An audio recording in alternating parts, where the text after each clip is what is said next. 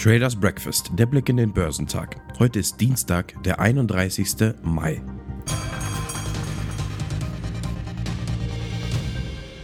Trotz hoher heimischer Inflationsdaten überwogen am Aktienmarkt letztlich die Konjunkturhoffnungen.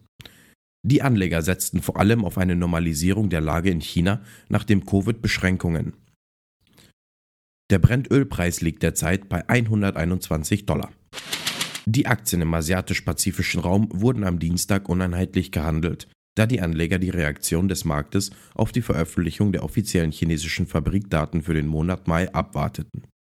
Die Ölpreise stiegen, nachdem sie die Staats- und Regierungschefs der EU darauf geeinigt hatten, 90 Prozent des russischen Rohöls zu verbieten. Der Shanghai Composite auf dem chinesischen Festland stieg um 0,75 Prozent während der Shenzhen Component um 1,21% zulegte. Der Hang Seng Index in Hongkong kletterte um 0,43%. Der offizielle chinesische Einkaufsmanager-Index für das verarbeitende Gewerbe lag im Mai bei 49,6, was eine Verbesserung gegenüber dem Aprilwert von 47,4 bedeutete. Der Mai-Wert lag über dem in einer Reuters-Umfrage erwarteten Wert von 48,6, aber immer noch unter der 50-Punkte-Marke. Die Wachstum von Schrumpfung trennt. Die PMI-Werte sind sequenziell und zeigen die Expansion oder Kontraktion im Vergleich zum Vormonat. In Japan bewegte sich der Nikkei in der Nähe der Nulllinie. In Südkorea kletterte der Kospi um 0,29%. Die australischen Aktien waren schwächer. Der SP ASX 200 fiel um 0,54%. Die Börsen in den USA hatten gestern aufgrund eines Feiertages zu. Die SEC erwägt den Einstieg des Tech-Milliardärs Elon Musk als Großinvestor auf Twitter. Bereits am 4. April baten die Behörden den Tesla-Chef um Informationen zur Einhaltung gesetzlicher Vorschriften, als er seine Beteiligung bei Twitter offenlegte.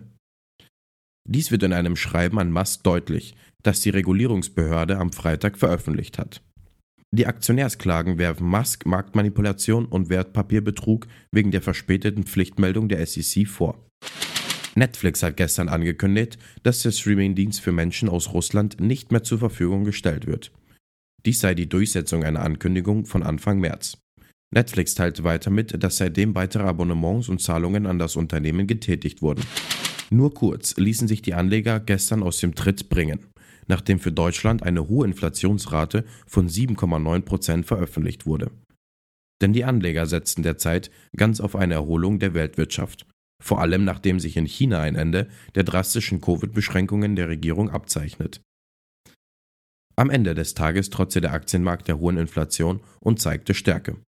Der DAX schloss bei 14.575 Punkten um 0,79% höher.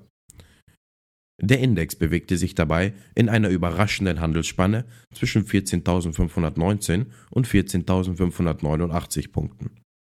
Von Panik also keine Spur. Die Zinsinversion fordert bereits jetzt ihren Tribut.